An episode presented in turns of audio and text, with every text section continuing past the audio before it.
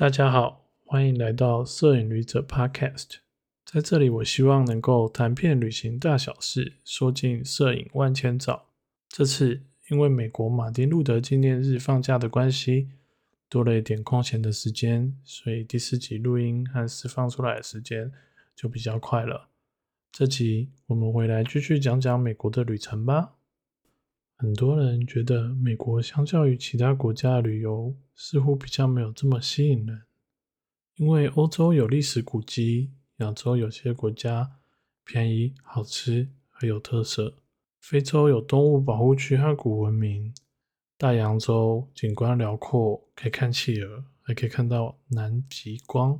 南美洲人们热情如火，还有机会搭船去南极海。但美国究竟有什么呢？除了人人耳熟能详的纽约、芝加哥、西雅图、旧金山、洛杉矶、拉斯维加斯这类大都市以外，迪士尼乐园、环球影城、乐高乐园等主题乐园，离岛的夏威夷、关岛等海岛度假村，这些之外，当然就是美国国家公园体系下管理的各种保护区了。大家知道吗？美国的黄石国家公园是世界上第一个成立的国家公园，而美国相当致力于保护国土上面各种自然、历史或是有特色的地点。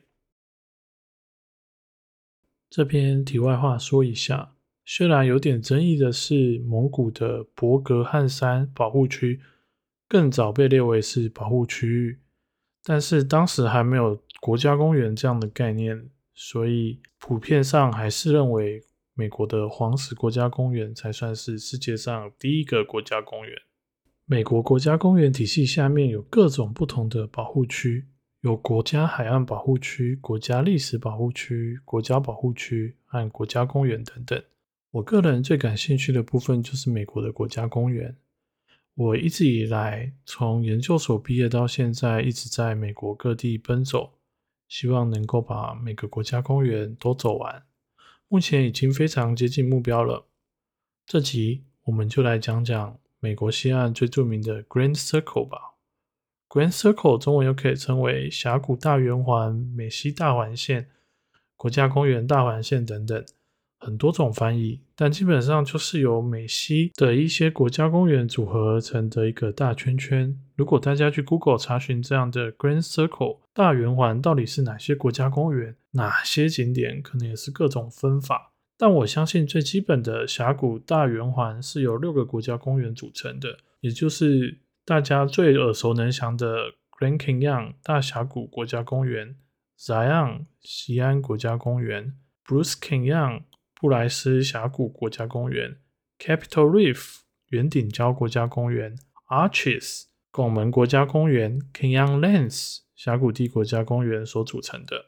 此外，再加上国家公园沿途上的城镇景点、印第安人保护区，还有一些其他景点。这些国家公园和景点相辅相成，就成为大家所说的 Grand Circle 了。此外，也有人说 Breaking Young of the Gunnison 甘尼逊黑峡谷国家公园、Mesa Verde 梅沙维蒂国家公园、Petrified Forest 石化森林公园、Great Basin 大盆地国家公园也应该算进来。每个人或多或少都对这个 Grand Circle 有自己的意见。这也是蛮有趣的事情。工作以后，我自己没有这么长的假期，可以一次性的把大圆环走完。所以上述提到的国家公园，我是分了很多段行程解决。虽然每段国家公园都有它的特色，但我有一段时间一直前往大圆环内的国家公园，会变成一直在看到黄土的国家公园，会变成有点厌倦这些国家公园。那时候主要原因是因为在美国南加州读书。会挑一些近的国家公园先解决，不过后来发现学生用这策略实在不对，应该估算一下未来会在哪边工作，然后先把远的国家公园去一轮才是实际。毕竟在学生时期用来旅游玩兴趣的时间还是比较弹性的。想要到美国大圆环走一走的人，可以先用听的听过行程。很多人的大圆环会从赌城拉斯维加斯开始。但是也可以从摩门教圣地盐湖城，或是相对比较无趣的凤凰城出发。拉斯维加斯出发有很多优点。首先是住宿的选择性相当的多，从便宜的到奢华的，餐饮的选择也很多，从普通的到米其林的餐点都有。另外，娱乐也相当的多，有太阳马戏团和各种其他表演，甚至如果你喜欢赌博，小赌也可以一起哦。但是，如果你想贯彻始终的大自然行程，盐湖城旁边有铜矿、羚羊岛州立公园等等，行程可以一起完成。回到国家公园大圆环，粗略走完大圆环，基本六个国家公园应该要七天行程。如果走完十个国家公园，也至少要个十二天的行程。如果附近的景点都要玩完，大概要花上个二十天吧。想要玩的比较深入，或是加上附近景点的话，可以考虑分多趟旅行完成，利用不同的机场。租车假租一环，或是同时完成不同地区的国家公园，来完成大圆环之旅。来简单的讲讲这些国家公园和附近的景点吧。我相信 Grand Canyon 大峡谷国家公园是我人生中第一个国家公园。在我小的时候，就被父母带来这里走过，家里还存放着以前在大峡谷区块搭直升机和飞机的纪念状。由于以前在读研究所的时候，大峡谷也是最近最适合拍照的一个国家公园。大峡谷公园的北园、南园加起来，我至少去过二十趟。而非属国家公园区域而属于印第安人保护区的西大峡谷也去过了几次。虽然去过大峡谷很多次，但是每次看到整个峡谷，还是觉得惊为天人。而从拉斯维加斯到大峡谷路上，还可以经过著名的 Hoover Dam。湖泊水坝，那时候我很幸运的遇到美国的一位老先生，开船免费载着我从米德湖到达湖泊水坝旁边，也因此在湖泊水坝的旁边警戒线附近游过泳。这个经验非常的难能可贵。大峡谷国家公园还有许多大小城镇，例如 Kimman 金曼位于六十六号公路的中心，这条从芝加哥一路到圣塔莫尼卡的六十六号公路。在这个中心有着六十六号公路的博物馆，还有六十六号公路许多的历史文物。另外，喜多纳塞多纳小镇也是非常值得停留的地方。塞多纳曾经被选为全美最美丽的地方，这里以红色巨岩为闻名，同时还被称为上帝居住的地方，有着强烈的磁场。小镇里面很漂亮。同时，从上面山丘往下拍夕阳或夜景是非常美丽的。Zion 喜安国家公园、Bruce Canyon 布莱斯峡谷国家公园、Capital Reef 圆顶礁国家公园这三个国家公园的位置算是非常的接近。我自己感觉起来是这三个国家公园虽然各有特色，可是感觉上很接近。不过，喜安国家公园的 Angels Landing 或 Observation Points 看到整个谷地的开阔是很厉害的。此外，喜安国家公园也有只能预约的 Subway 行程，可以拍出很漂亮的照片。不过我预约到那一次，整个有水灾，所以没有去成。那时候整个 Vegas 的上面看起来像个小河一般。布莱斯峡谷有很多细长凸起的石头峡谷，可以看日出日落，很漂亮。圆顶礁国家公园则是浅白色头的巨石。三个国家公园硬要选一个国家公园去的话，喜欢登山的可以选择去喜安国家公园，喜欢的则可以考虑去布莱斯峡谷国家公园看看日出日落就好喽。再来，Arches 拱门国家公园、Canyonlands 峡谷地国家公园在地理位置上非常适合排同一个行程。主要是住宿区都会在同一个摩阿，也就是摩崖镇这里。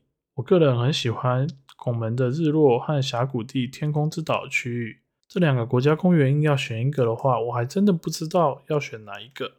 但是因为我个人蛮喜欢天空之岛的，可以看到好像峡谷颠倒过来的景观和一个著名的拱门，所以如果真的硬要选一个的话，有可能是峡谷地国家公园。此外，如果去峡谷地国家公园这边，还有一个绝对要去的景点，叫做 Dead Horse Point State Park（ 死马点州立公园）。死马点的湾有点像是附近的 Household Bend（ 马蹄湾）或是 New River Gorge（ 星河峡谷的 Man Look Point），但是死马点的摄影的范围和空间相较大很多。最后，附近距离 Monument Valley 纪念碑峡谷很近，这里也是非常适合拍照和旅游的地方，值得去一看。主要的国家公园以外，剩下的几个国家公园里面，我觉得比较有特色的是 Mesa Verde 梅沙维蒂国家公园和 Petrified Forest 石化森林国家公园。这两个国家公园都和美国的原住民有所关系，尤其是梅沙维蒂尤其有趣。相较于一般历史性质的国家公园，我觉得这个国家公园看到的遗迹很有趣。这边的印第安人是从山壁上开凿出。房屋来避免野兽、洪水、下雪等等恶劣的环境，和一般印第安人建筑物不太一样。